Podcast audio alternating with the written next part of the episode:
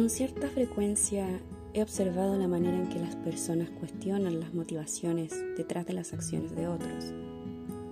Si los políticos ayudan a los más vulnerables, buscan votos. Si un programa de televisión es de servicio social, solo busca rating. Si una persona, por no poner un género, hace algo por otra, seguro que busca obtener algo para sí. Y si una persona busca a Dios, ¿qué es lo que realmente está buscando?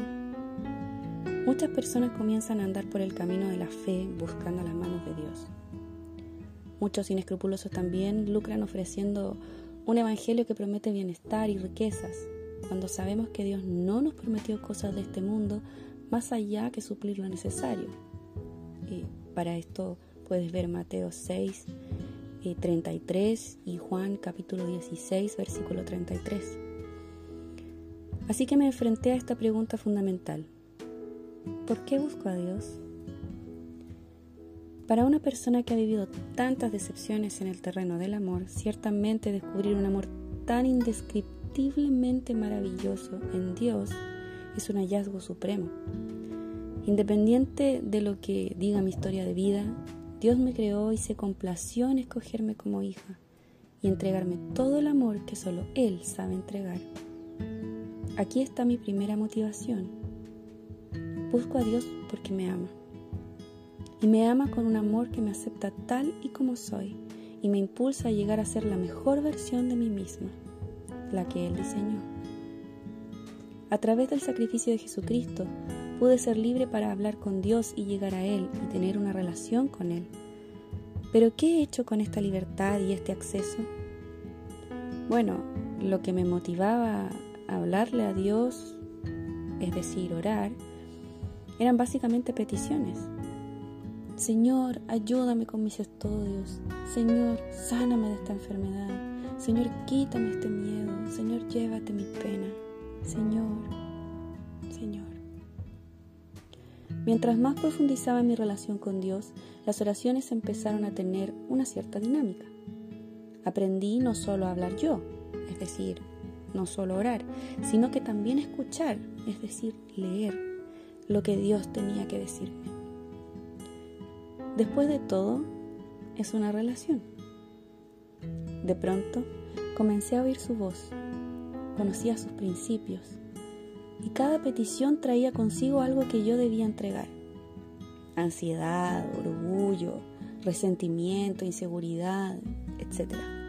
En síntesis, Dios me prometía trabajar en mi vida y transformar este corazón lleno de heridas a cambio de efectivamente entregarle mi corazón y confiar en Él, aun cuando yo no pudiera ver o entender su plan, según Hebreos 11.1. Ahora bien, ¿qué implica entregarle mi corazón? En este periodo de mi vida, entregar el corazón ha llegado a significar dos cosas, amar y renunciar. Cada seguidor de Cristo sabe que el primer y más grande mandamiento es amar a Dios. Y con gran razón es un mandamiento. No nos sale natural. Porque amar a Dios para Dios significa obedecer sus mandamientos, según Juan capítulo 14, versículo 15. Creo que es aquí donde el ser humano entendió mal el seguir y amar a Dios y se distorsionó el camino de la fe. A través de la palabra obedecer surgió la religiosidad y un estilo de vida insufrible para cualquier persona.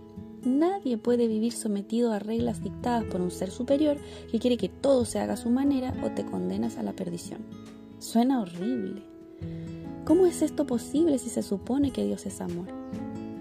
Sumado a esto, la noción de renunciar a la voluntad propia es como que me pidieran ser un ente descerebrado, carente de opinión.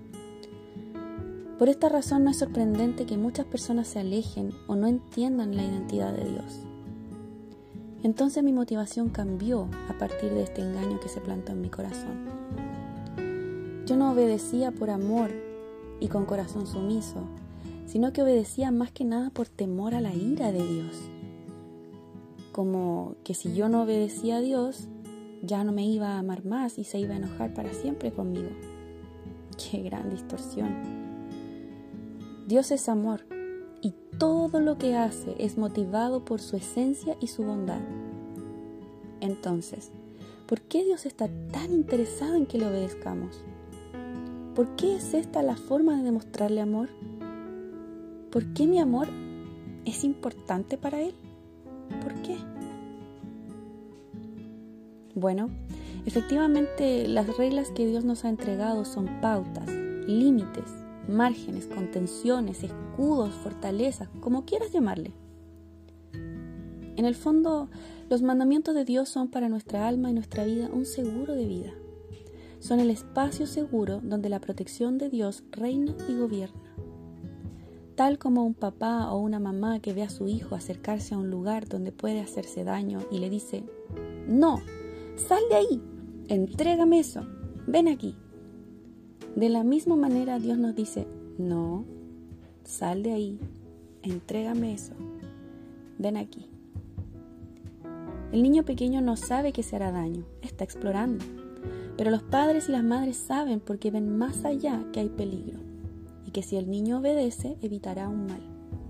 La mano protectora de sus padres está sobre ellos en las reglas y mandamientos impuestos. Si no puedes ver que se te han dado límites por tu propia seguridad y no por quitarte libertad, entonces estás bajo un tremendo engaño. Yo estuve así, hasta hace poco tiempo caminando en la fe, pero creyendo solo barbaridades y haciendo berrinches a Dios porque me pedía renunciar a cosas, personas, pensamientos, sentimientos.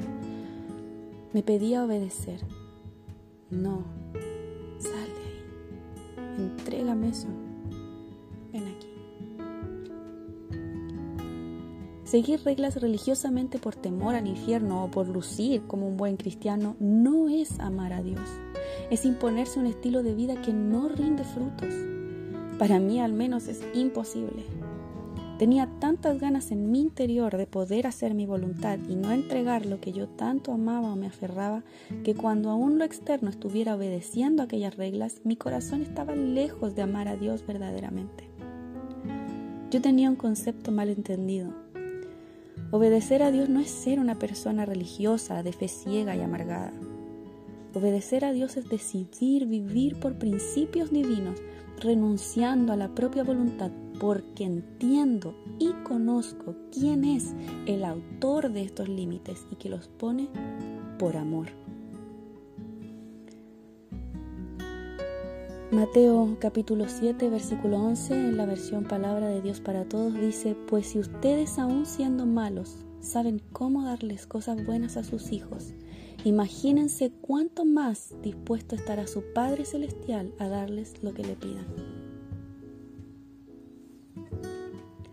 Hoy en día puedo mirar hacia atrás y ver que lo que tanto me costaba entregar no era lo que Dios me pedía en sí, sino que la motivación de mi corazón detrás de eso.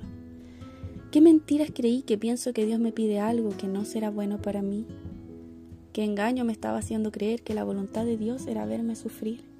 ¿Por qué me costaba confiar en Dios? ¿Por qué me costaba obedecer? Es ahora entonces, luego de largas conversaciones y llantos con el Señor, que conozco a Dios y entiendo su identidad y sus motivaciones que puedo y decido entregar mi voluntad para que Él gobierne y ponga los límites que considere necesarios en mi vida. Yo quiero vivir en este lugar seguro. Yo quiero agradar a Dios. Yo quiero verle sonreír o sentir que se agrada de ver cómo le entrego mi corazón para que me guíe. Yo quiero que cuando me equivoque y me caiga no sea porque fui rebelde y llevaba mis ideas, sino porque simplemente soy humana y cometí un error. Yo quiero ser la mejor versión de mí. Es por esto que obedezco. Es por esto que entrego. Es de esta manera que Dios sabe que lo amo. Esto es lo que me motiva. Es lo que me llena. Es para lo que fui creada. Vivir Él y en el amor perfecto de Dios. ¿Qué te motiva a ti?